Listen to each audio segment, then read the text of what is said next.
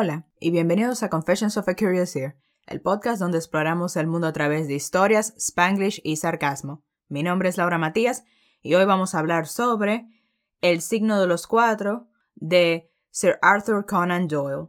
En inglés, el título es The Sang of Four, es una novela de misterio, fue publicada en 1890, está ambientada en Londres en 1888, es la segunda novela de Sherlock Holmes. Ya yo hice un episodio de la primera que es Estudio en Escarlata. Dejaré un link en la descripción por si no, no, no lo han escuchado o si tampoco han leído el libro. Aunque yo creo personalmente que no tienen que leer el primero para poder entender este libro. I mean, todos conocemos a Sherlock Holmes, es el detective más famoso del mundo, así que creo que usted puede leer cualquiera de sus historias sin orden cronológico y va a estar bien, porque, aunque tú sabes, también lo ideal es leerlas en orden. Ok. So, ¿de qué trata esto? Bueno, esto sucede.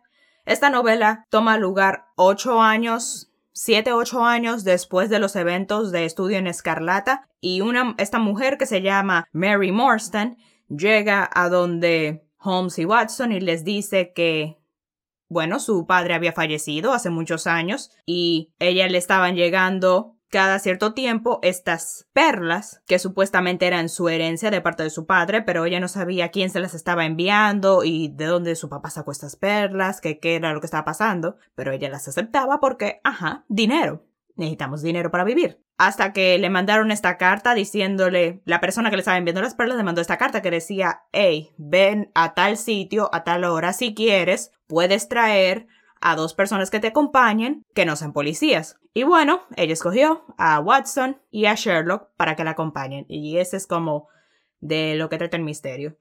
Ahora, sí, esta, este es probablemente mi libro favorito, de mi novela favorita de las historias de Sherlock. Le doy un 4 de 5, aunque don't quote me on that, no me lo tomen como, no es escrito en piedra porque todavía no he leído. Sí he leído el sabueso de Baskerville y El Valle del Miedo, pero fue hace mucho, así que no me acuerdo de ellas, aunque recuerdo que no me gustaba mucho el sabueso de Baskerville, pero tal vez ahora releyéndolo me guste más, no sé. Y del Valle del Miedo no recuerdo nada, así que por ahora me gusta mucho el signo de los cuatro. Vamos a ver qué pasa cuando lea las demás novelas. Que por cierto, voy a hacer episodios de esas novelas también, así que suscríbanse para que no se lo pierdan. No tengo mucho que decir, tú sabes que no sé spoiler ahora mismo. Así que vamos directamente a la parte con spoilers. Así que vayas a leer el libro para que pueda escuchar esta parte. Bye.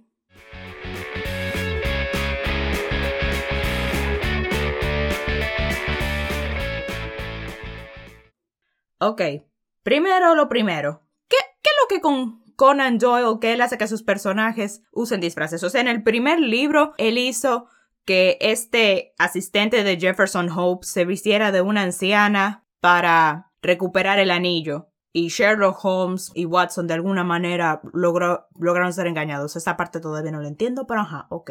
Y en esta, Sherlock se llega a Baker Street disfrazado de un pescador que supuestamente tiene información sobre el culpable del crimen y Watson no se da cuenta. Ok, aunque yo creo que este es un poco más creíble que el de la última vez. So, okay. Pero no entiendo por qué es necesario estos disfraces. I just find them like completely random. Aunque lo de Sherlock, que Sherlock haya engañado a Watson tiene más sentido, porque ajá, es Sherlock Holmes, el hombre es muy habilidoso en muchas cosas. Y algo que quería comentar, algo que me he dado, cuando mientras estaba leyendo este libro, algo que me di cuenta que desearía que pasara en este libro, y no solamente en este libro, sino en todos los libros de Sherlock Holmes, en las cuatro novelas, es que Quisiera que fueran más largos. Me explico. Estudio en Escarlata tiene 111 páginas y el signo de los cuatro tiene 118 páginas. Sin contar que tú sabes, las tramas de misterio suelen ser muy complicadas porque, ok, necesitamos introducir el crimen, todos nuestros sospechosos, después las pistas, algunas que van a servir de algo, otras que no van a servir de algo. Después necesitamos unir todas estas pistas para encontrar nuestro asesino y después ir a cazar a ese asesino. Después necesitamos la revelación. Y, y yo creo que Sherlock Holmes hace muy bien todo eso, pero yo desearía que los libros fueran más largos para que podamos ver más de las dinámicas y personalidades de nuestros personajes. Por ejemplo, la relación entre Watson y Mary. Me encanta eso, o sea, Watson es súper tierno, que él dice, wow, es la mujer más hermosa de todas y encuentra cualquier excusa que se le venga a la cabeza para ir a hablar con ella, cómo él está pensando, tú sabes, en cómo poder conocerla mejor y que le parece una mujer muy inteligente y capaz. Eso es lindo y todo, pero desearía que hubiésemos tenido más, porque yo siento que pasó muy rápido, o sea, literalmente ya para el final del libro Watson le propone matrimonio y ella le dice que sí, yo estoy ahí como que, pero ustedes se acaban de conocer, ¿cuánto tiempo fue que duró en resolver este misterio? O sea, ¿cuánto tiempo? ¿Semanas? ¿Días? ¿Meses? No lo sé, cuando yo leí el libro me hizo, a mí me dio el parecer de que duraron varios días resolviendo este misterio. ¿Me estás diciendo que se van a casar después de varios días? Yo sé que estos son los tiempos antiguos, pero eso es más o menos una exageración, ¿no les parece? Otra cosa, otra relación que desearía que viéramos más, Sherlock y Watson. O sea, en el primer libro se entiende de que tal vez ellos no tienen la mejor dinámica. Porque, ajá, se acaban de conocer, son dos extraños, no saben nada uno del otro. Solamente llevan conviviendo un par de, un poquito de tiempo, par de meses o par de semanas, así que no se conocen muy bien. Está bien.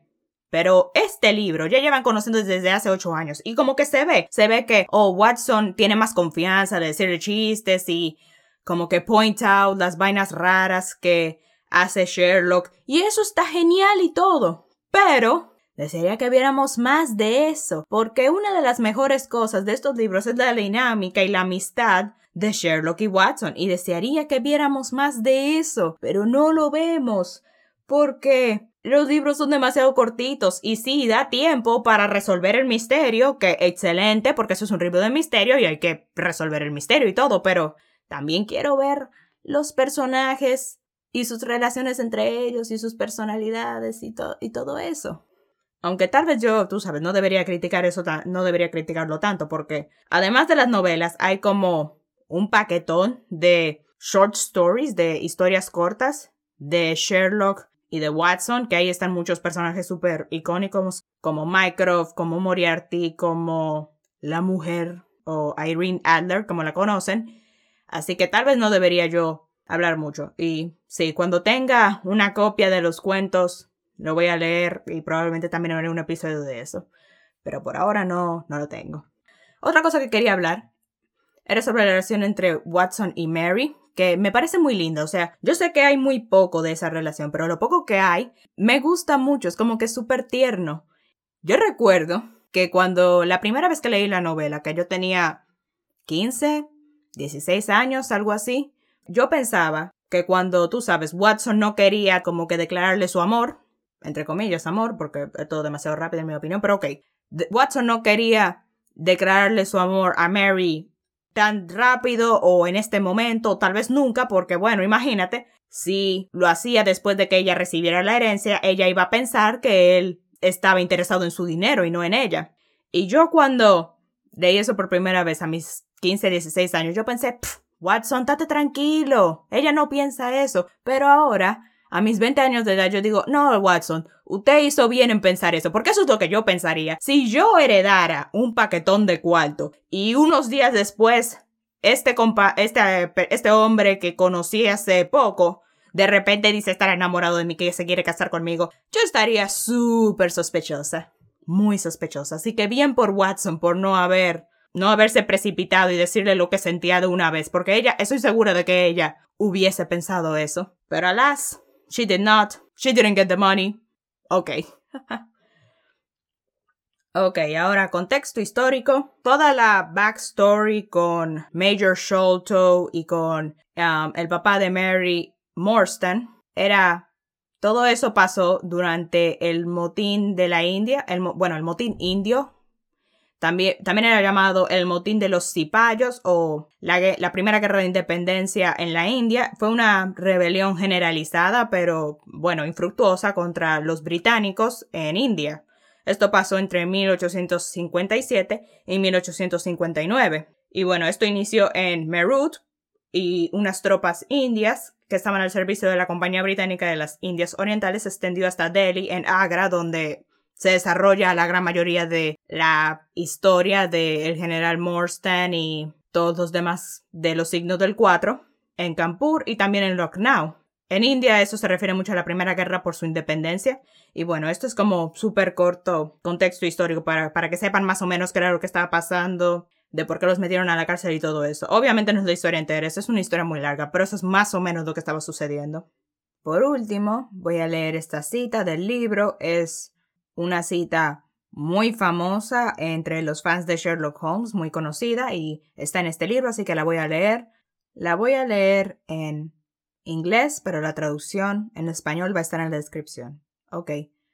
Esta es una de las muchas claves que Sherlock Holmes utiliza para resolver sus crímenes, y dice así.